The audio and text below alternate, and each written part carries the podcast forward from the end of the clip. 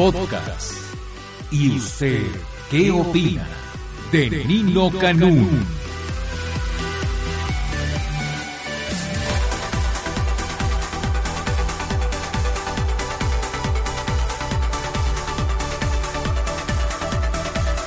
Hola, buenos días. Muchas, muchas gracias por estar el día de hoy con nosotros.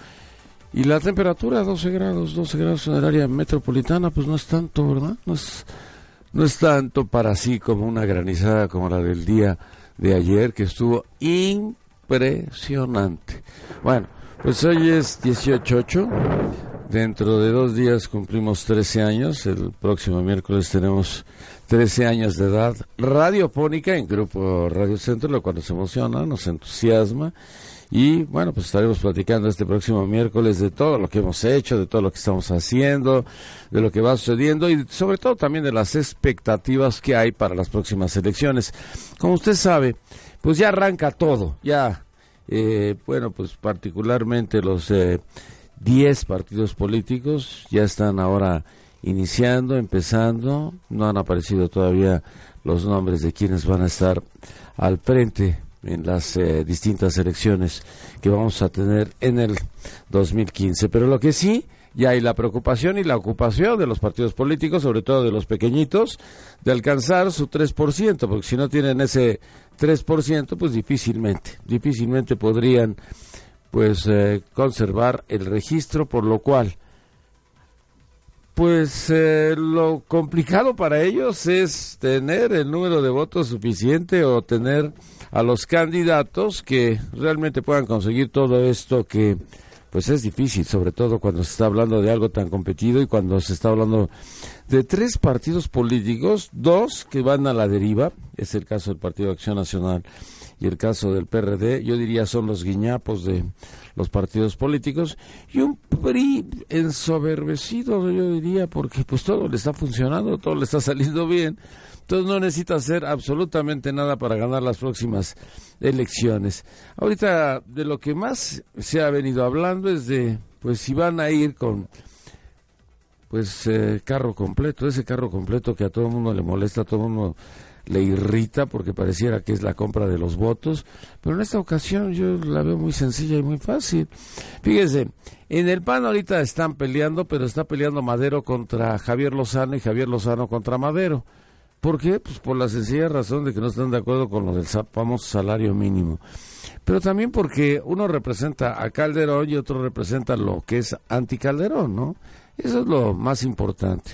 Por el otro lado, también habla Madero de que, bueno, pues todo lo que ha aparecido con esto de las, este, pues, eh, de, de, lo que tuvo que aparecer en este video, que, bueno, pues pone en entredicho la situación moral del partido político, pues que no les va a afectar en las elecciones, yo creo que sí les va a afectar. Yo creo que les pegó y duro. Les pegó y duro porque, bueno, pues eh, a partir de ese momento han tenido que ir remando en contra de la corriente, sobre todo con la salida de un nuevo hombre ahí en el Senado de la República y en la Cámara de Diputados ante la caída de Villarreal. Ya lo de Villarreal estaba programado, era como la muerte anunciada, así con mucha antelación y mucha anticipación, esa muerte anunciada en la cual uno estaba esperando que en cualquier momento cayera, por los famosos moches.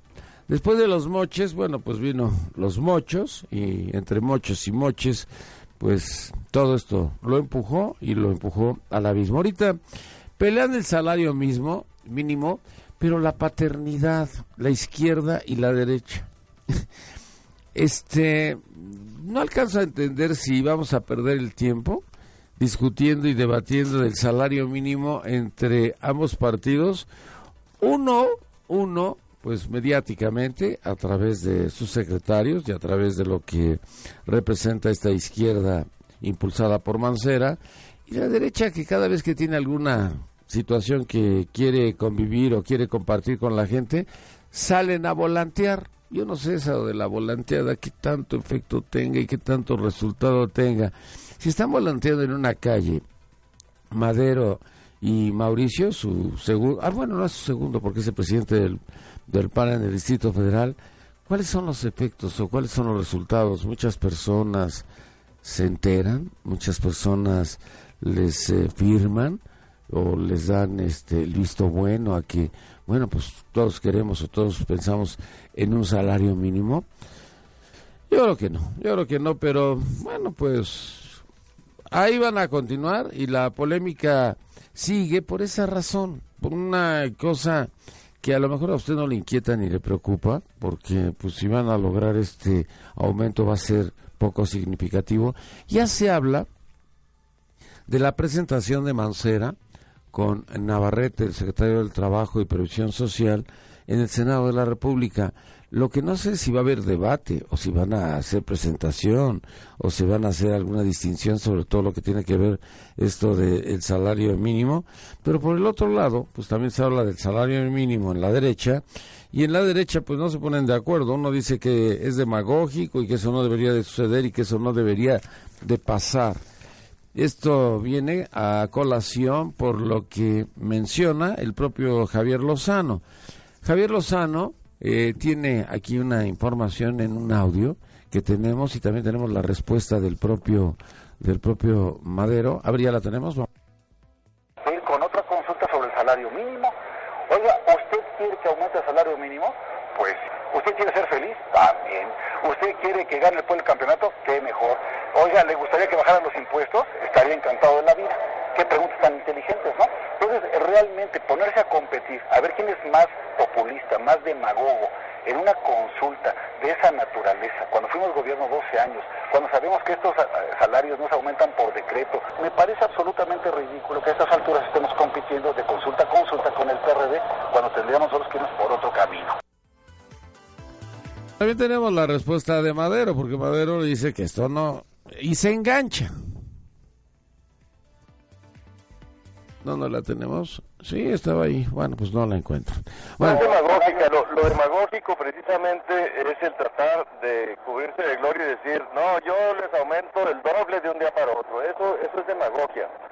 Esto no es lo que está proponiendo el PAN. El PAN lo que está diciendo es que en México hay una gran desigualdad hay una gran pobreza, pero sobre todo que la desigualdad está creciendo y que esto debemos hacernos cargo todos los mexicanos, de todos los partidos. Este no es un tema exclusivo de un partido político, es un problema nacional, igual que la seguridad pública, igual que el sistema político, etcétera. Estos problemas nos debemos hacer cargo todos para cambiarlos. Y la manera que lo propone el PAN es, como siempre, una manera responsable, no demagógica, no populista. Bueno, pues usted les entendió, ¿verdad que no? ¿Cómo es posible, o hasta dónde es posible, que estemos viendo un debate fragoroso, pero de dos alas del partido? ¿No que el PAN cada vez que terminaba su elección interna se unificaba? ¿No que cada vez que sucedía pues el famoso resultado de la encuesta, pues todos caminaban por el mismo sendero? No es cierto. No es cierto, aquí vemos un enfrentamiento fragoroso entre pues dos facciones del Partido Acción Nacional en las cuales no se ponen de acuerdo. Y hay otra, hay otro audio, hay otro audio, no tengo el audio, pero sí tengo el texto. Este audio es de Miguel Ángel Yunes y Ricardo Anaya. Ricardo Anaya es este joven prospecto que fue subsecretario de Turismo, que fue presidente en la Cámara de Diputados y ahora es el secretario general del partido. Y pues así están las cosas. ¿Cómo estás, mi querido amigo? Dice Yunes. Anaya le contesta, muy bien. Yunes, acuérdate que por aquí es imposible. Sí, lo tengo clarísimo. Este, pon mucha atención en ese documento, ya sabes, ¿verdad? Sí, me parece muy interesante. Hay un análisis, ¿verdad? Sí. Vea usted ya todo descifrado, ¿eh?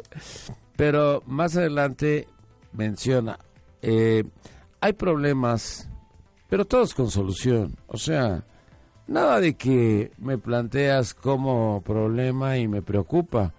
Mm, dice Yunes, yo te daría las soluciones. Ah, perfecto, perfecto, eso me tranquiliza. Dice Yunes. Y Anaya menciona, y este es el tema en que necesitamos, pues, precisar.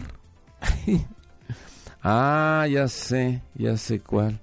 Y Anaya dice, te voy a mandar el mensaje. No, si lo leí, pero yo acá necesito negociar. ¿Negociar? Sí, que me autoricen. Ah, claro.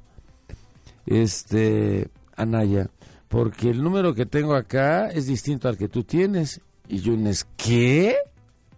Anaya, eh, déjame escribir las cosas en mensaje y te vuelvo a marcar, ¿no?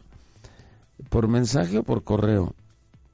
Ah, te voy a poner ahí por mensaje o quieres WhatsApp o dos cosas, no, porque es mucha información. Bueno, no, no, no, no entiende. Sí, ya entendí. Adiós, adiós. bueno, es la nueva forma codificada en la cual usted puede estar hablando con algún otro personaje, pero de que los grabaron, los grabaron. ¿Qué viene a continuación? Pues que de aquí cada quien va a sacar las conclusiones que se le pegue la gana. Se advierte que la conversación es bastante insegura y ahora encriptan sus conversaciones y utilizan dos vías para hablar de documentos que podía ser dinero. Esto es una explicación que dan aquellos que están pues analizando la llamada telefónica y esta llamada telefónica que está prohibido eh, pasarla, pero que bueno, pues ya sabe usted, el escándalo está a la orden del día y parece, yo no sé por qué le tienen este eh, le están poniendo el acento a todo lo que hacen los, el Partido de Acción Nacional. Y un Partido de Acción Nacional tan desgastado que a lo mejor le están dedicando mucho tiempo o más de lo que podía ser el fin de estos videoescándalos, porque pues los videoescándalos siguen y continúan. Y yo estoy viendo, por ejemplo, que hay unas páginas de internet en las cuales pues el bailarín es el más importante, ¿no? ¿Quién es el bailarín? Pues ya sabe usted, es Villarreal y Montana, que es la chava con la que está bailando. Bueno, y ayer, ayer que le digo que salió Madero a volantear, pues volanteaba conjuntamente con eh, Jorge Romero, pero a ver, eh, no entiendo, es que esto de te volanteo, ¿verdad que estás de acuerdo? Sí. ¿Verdad que estás de acuerdo? Sí. ¿A cuántas personas llegará? ¿A 500? ¿A 1000? a 1500 porque pues sí es muy interesante verlo. ¿Sabe de qué me acuerdo? Cuando sale el periódico Reforma nadie lo quería porque todo el mundo decía, no, ¿para qué queremos un periódico del norte? Y entonces a Germán de esa se le ocurrió, ¿por qué no salimos a venderlo?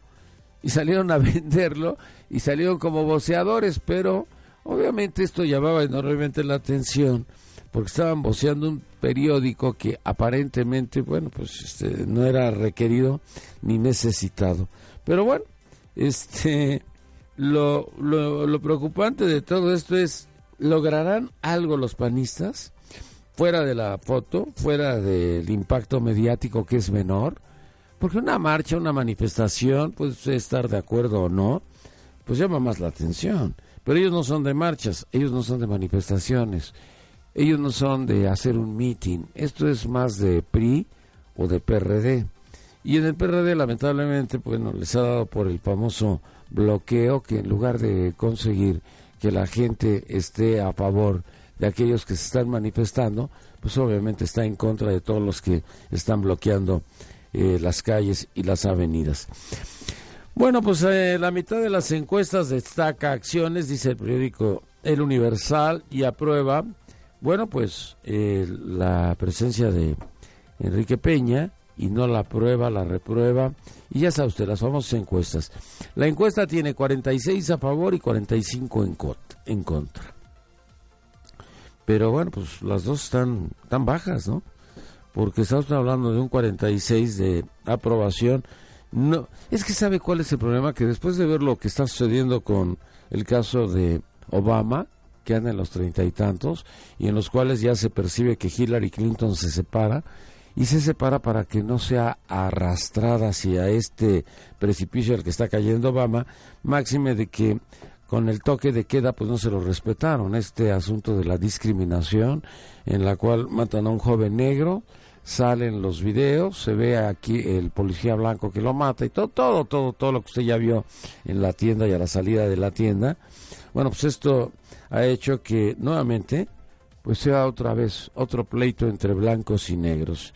Y los negros, bueno, pues obviamente enojados, irritados, pareciera como que pues el tener un presidente de color no les ha favorecido absolutamente nada. Y en el caso de Enrique Peña, bueno, pues se quedó más o menos en lo mismo, porque su encuesta venía de 56, bajó hasta hasta 46, ¿no? Hasta 45 podría decirse. Pero, bueno, pues ahí está en los 46 y se establece en esa cifra. Porque hace un mes estaba en 46, hace, un mes, hace dos meses estaba en 46, en mayo sube tantito a 48, pero en agosto se reduce nuevamente a 46. Y bueno, pues esto es el resultado de una encuesta hacia el presidente de la República. Vienen aquí muchas gráficas en cuanto a las preguntas, en cuanto a las respuestas, en cuanto a si apoyar a los empleos, generar, perdón, a los pobres, generar empleos. Y también las obras públicas que tanto han ayudado, lo de las reformas, lo de las reformas es como, este, pues algo así como un galimatías para todos nosotros porque ni le entendemos. Y entonces en muchas ocasiones pues dice o contestan pues que no saben de qué les están hablando, esta es la verdad, por un lado. Y por el otro, se menciona de las reformas, pero las reformas para que empiecen a dar resultados es 2015-2016, falta muchísimo tiempo y eso no lo vamos a reflejar en nuestros bolsillos eh, inmediatamente. Recuerden que nosotros somos cortoplacistas, como que todo debería ser para mañana. Nunca hemos programado o proyectado a mediano y largo plazo, o no es el estilo, o no tenemos la cultura, ni política ni social para hacer esto, y mucho menos económica.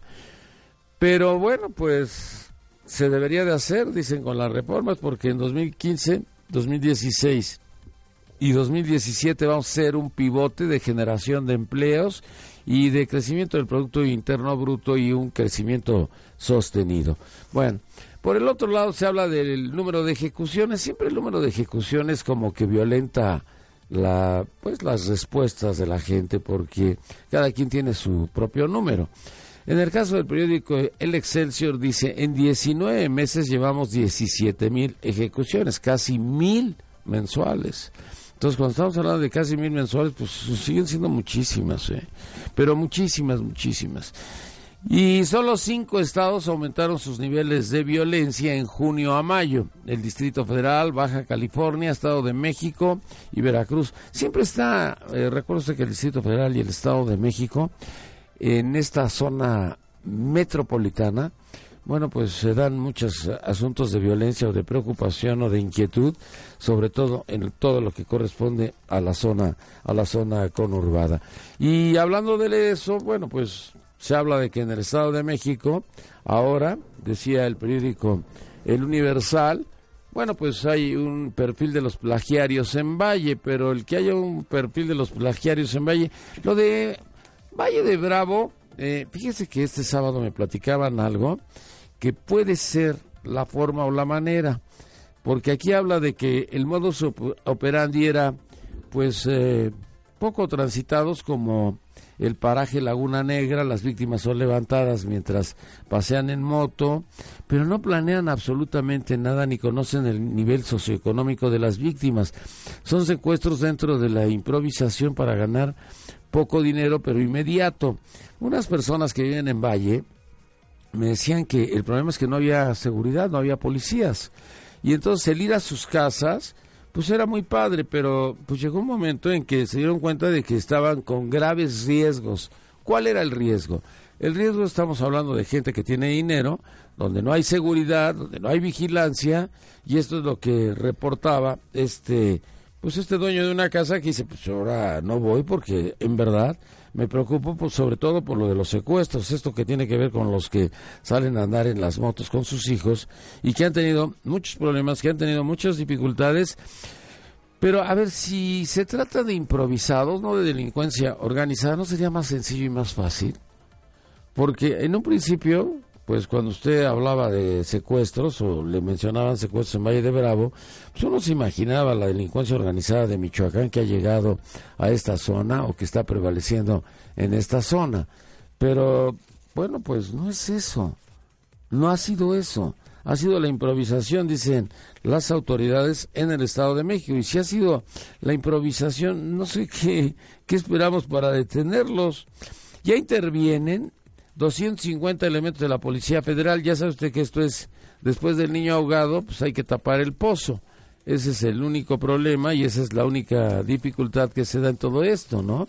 Pero lo que corresponde a pues ese tipo de investigaciones y demás se me hace muy sencillo si estamos hablando de gente que está improvisando, que está viendo la posibilidad o la facilidad de secuestrar a alguien, ¿verdad? Pero no porque lo, porque lo está investigando, porque sepa si tiene dinero, porque le vio un Rolex, porque le vio su coche, porque le vio la motocicleta, por, no sé mil cosas que se pueden estar apuntando para que el plagiario esté pensando en una recompensa importante. Bueno, esto es lo de Valle de Bravo, pero lo que no tiene parangón es la reforma energética. Ya tenemos un hombre que se va a dedicar a la venta. ¿Se acuerda que hablábamos de marihuana y Fox a la venta? Hablamos de oceanografía y los hijastros de Fox en el negocio.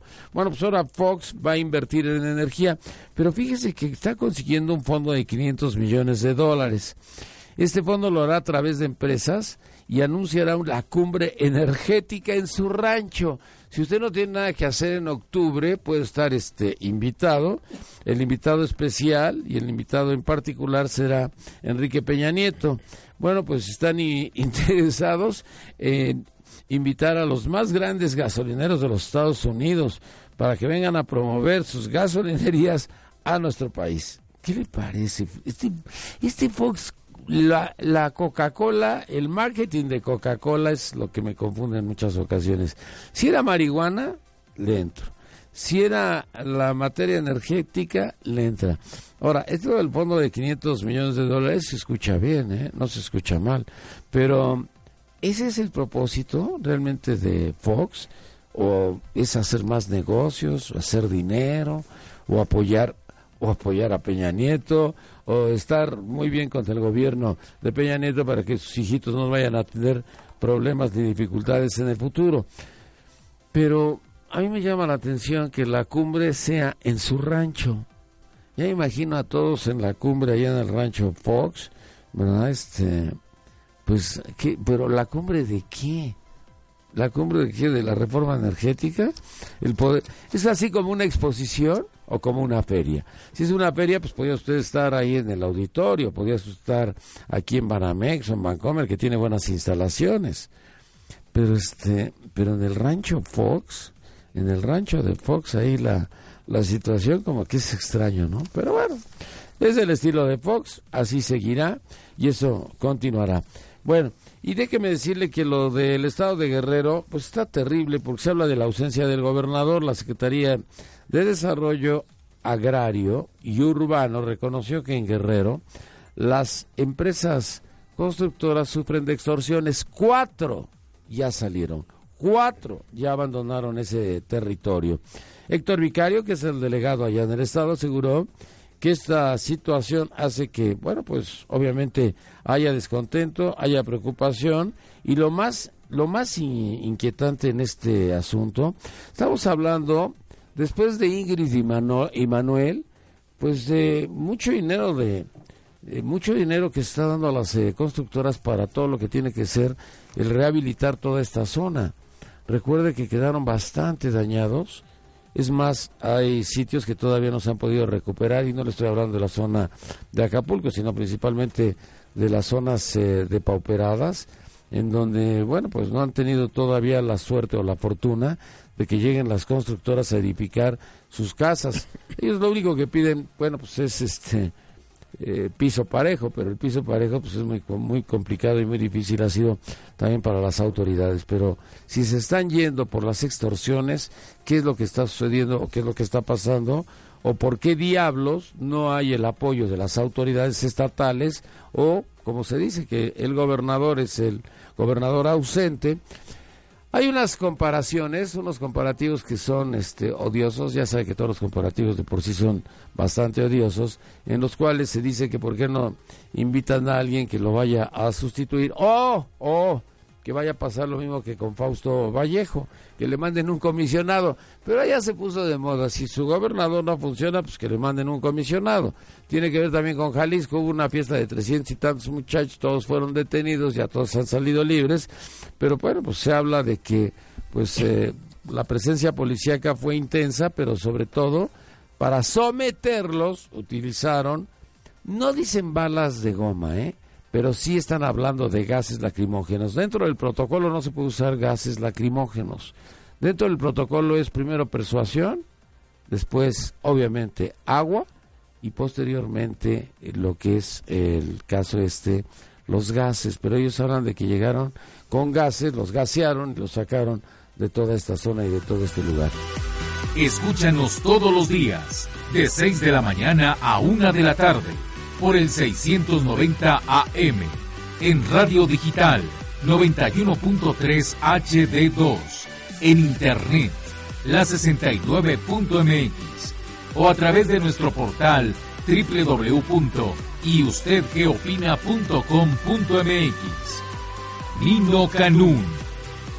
12 años, 12 años, 12 años haciendo debate